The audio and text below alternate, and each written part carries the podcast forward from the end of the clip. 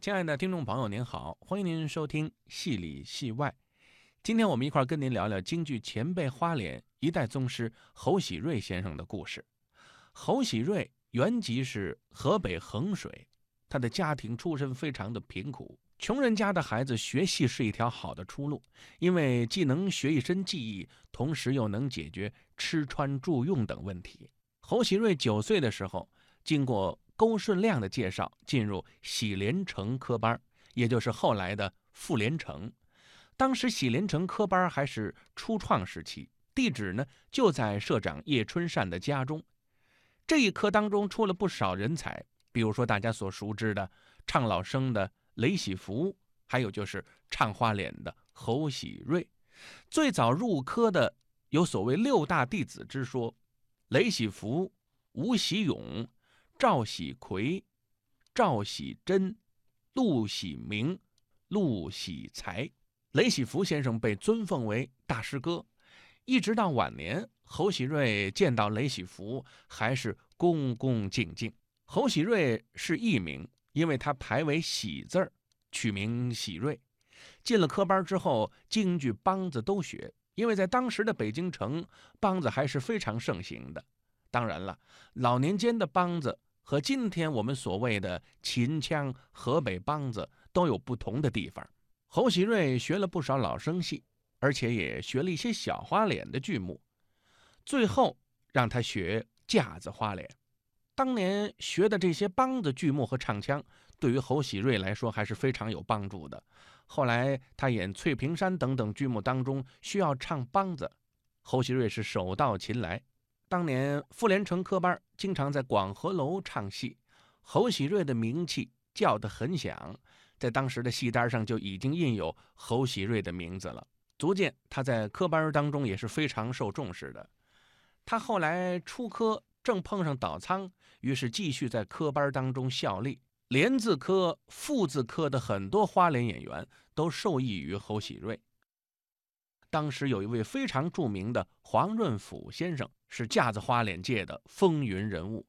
后来也正是在萧长华的举荐之下，侯喜瑞得以拜入黄门，成为黄老先生的弟子。后来侯喜瑞到社会上搭班，也经历了种种坎坷和不顺，最终呢，在梨园界站稳了脚跟。他年轻的时候曾经搭过于振廷先生组织的班社。有一次呢，侯喜瑞随班去应堂会戏。什么叫堂会戏呢？就是复古官宦人家要庆祝一个什么事儿，组织艺人或者票友到家里头演出，或者借某一个饭馆、某一个剧场进行演出，这叫唱堂会。当年戏曲艺人和曲艺艺人都经常唱堂会。这个故事啊，说的是同时有两个堂会，一个堂会上要唱《琼林宴》。就是范仲宇的故事。另一个堂会上呢，要唱《失控斩》，是诸葛亮的事儿。当年有一位老艺人，是花脸行当的代表人物，叫钱金福。这位钱先生可是不得了，当年曾经辅佐谭鑫培。谭家的戏当中，花脸角色应该是首推钱金福的，他是文武兼备。那么如今要唱的这两出戏，一出《琼林宴》，一出《失控斩》，当中都会用到钱金福。一边需要他演《琼林宴》当中的煞神，另一边呢需要他演《失控展》当中的马谡。可是钱先生又怕赶场来不及，两边的戏都不能耽误，怎么办呢？就需要年轻的侯喜瑞来替演马谡。老先生既然能看得上侯喜瑞，说明他的确是这块材料。已经颇有些声望的侯喜瑞对自己也非常的有信心，于是呢就很顺利的演了下来，而且演得非常的成功。等散了戏，侯喜瑞找到了于振廷，说：“我既然唱了钱金福钱先生的戏，那我得领今天的戏份儿啊。”说完这句话，于振廷心里头不高兴，但是嘴上没说什么。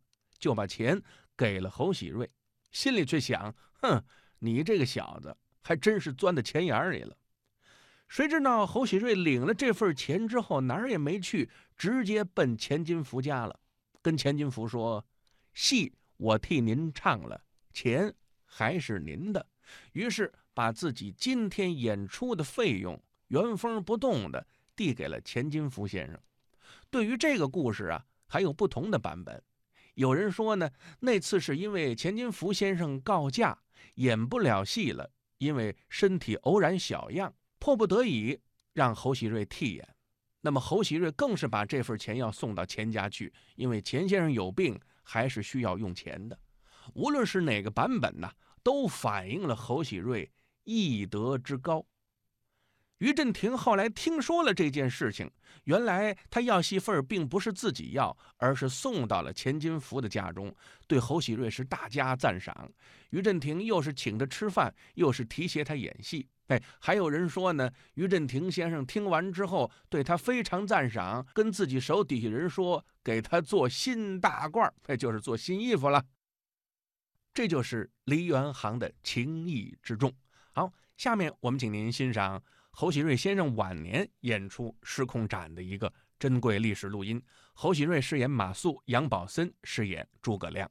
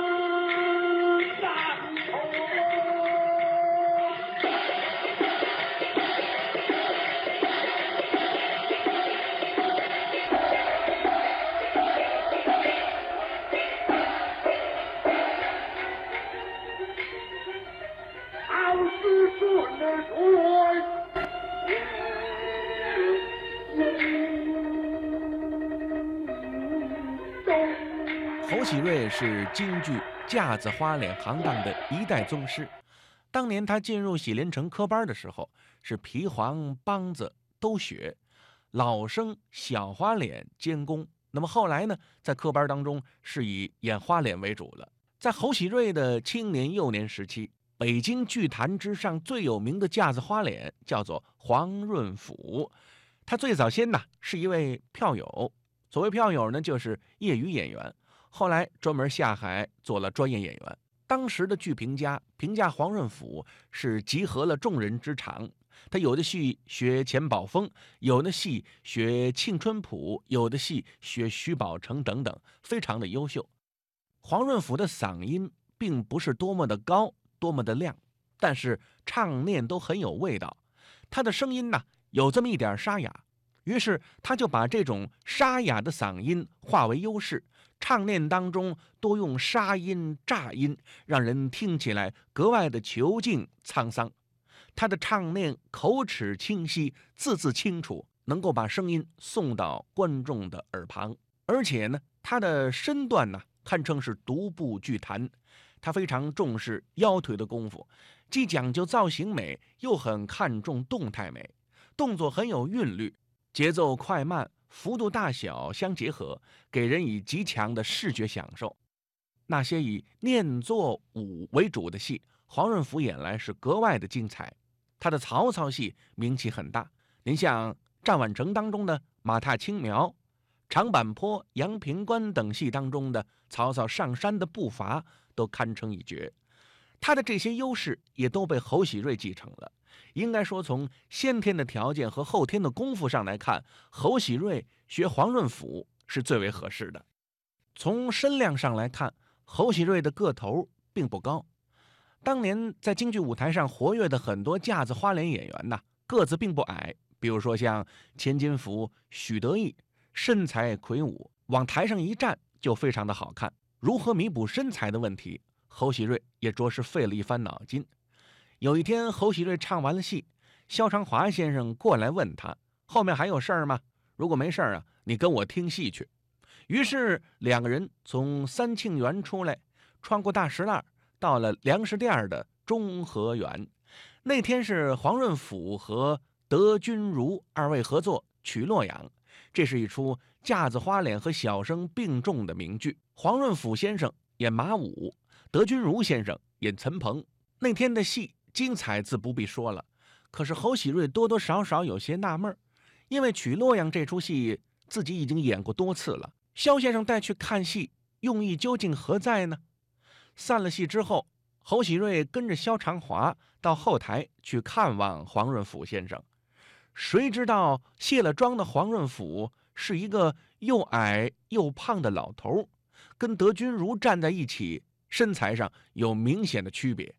但是站在台上却并不显现。侯喜瑞觉得这个很有意思，也非常值得研究。于是他便精心地开始注意黄润甫先生是怎样的演戏了。从那之后，只要听说黄润甫先生演戏，侯喜瑞就要想尽一切办法去看戏。看的时候全神贯注，把黄先生在台上的一举一动全都记下来。回家之后继续琢磨。尤其是要研究为什么黄先生在台上显不出个矮，可是很多记忆的关键还需要黄润甫先生亲自指点呢。在当时来说，黄润甫没有收过徒弟，侯喜瑞拜师的愿望自然是非常强烈的。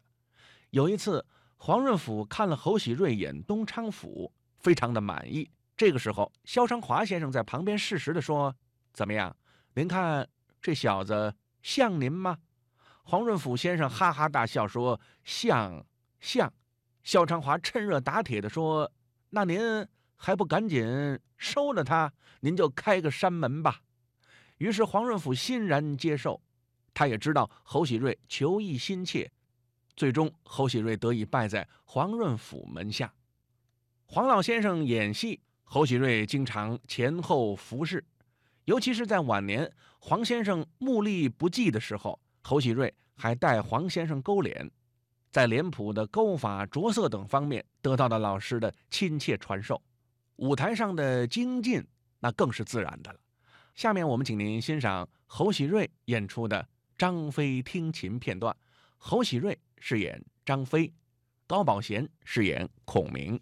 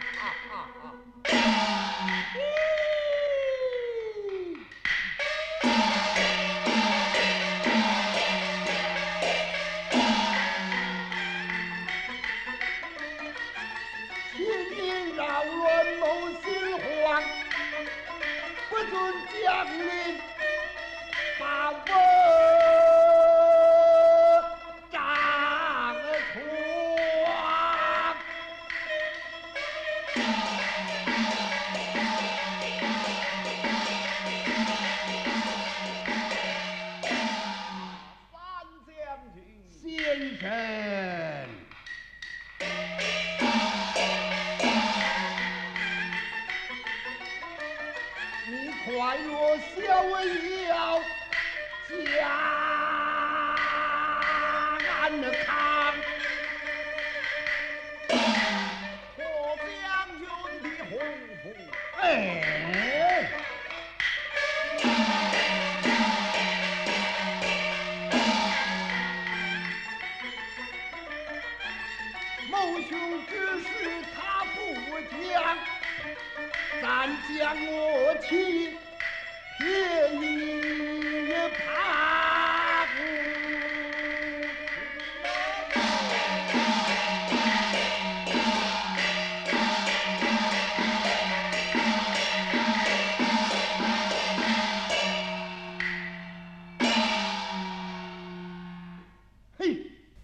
三将军怒气不息，为着何来？我就为你来，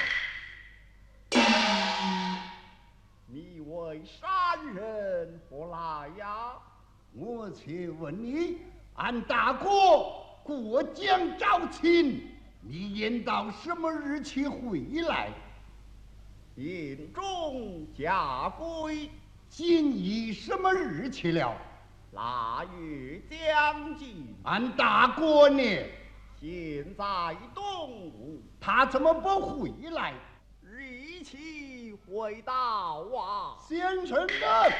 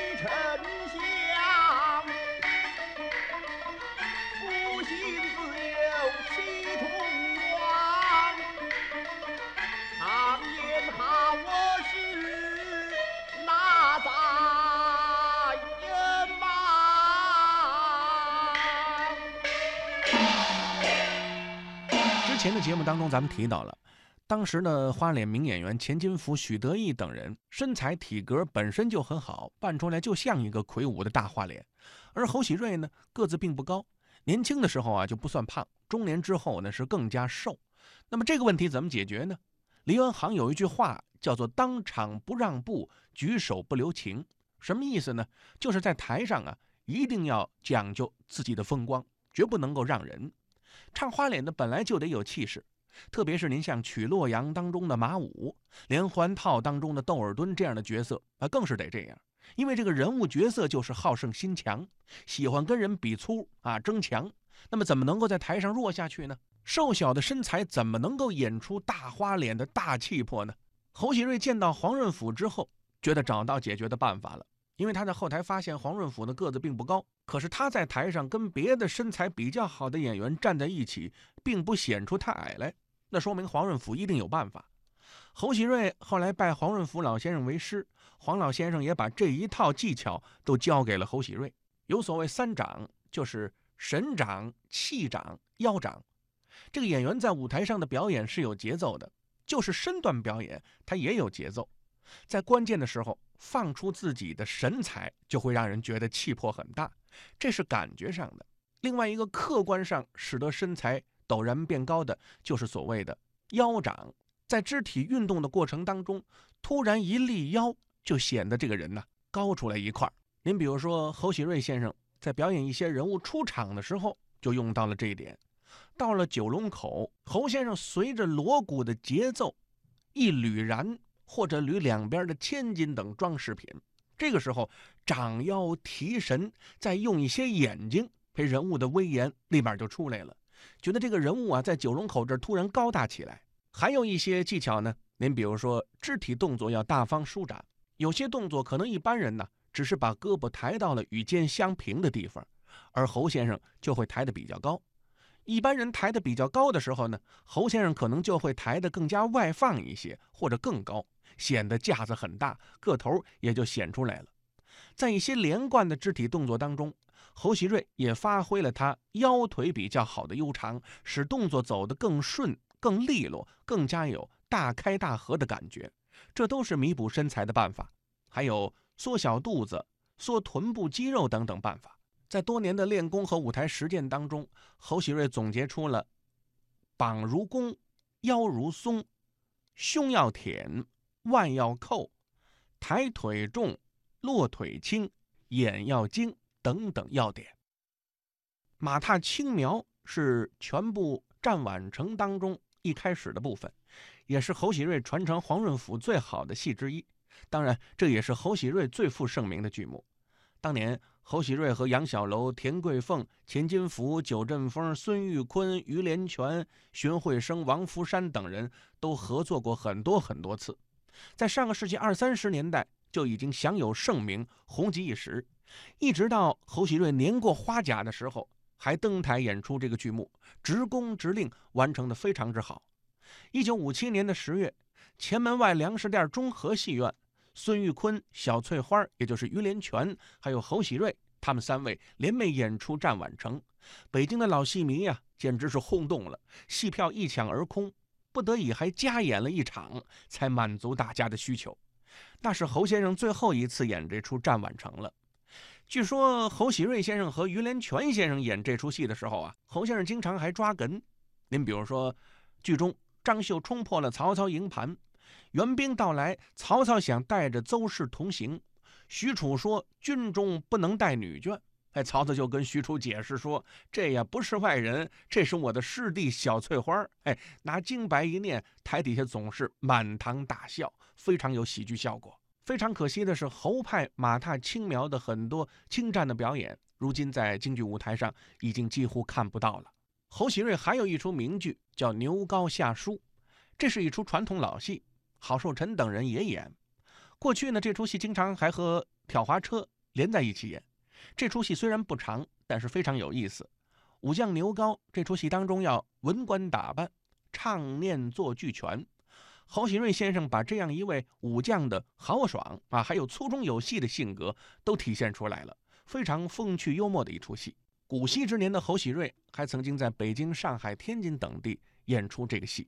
下面我们就请您欣赏侯喜瑞先生牛皋下书的实况录音片段，您听听台下的观众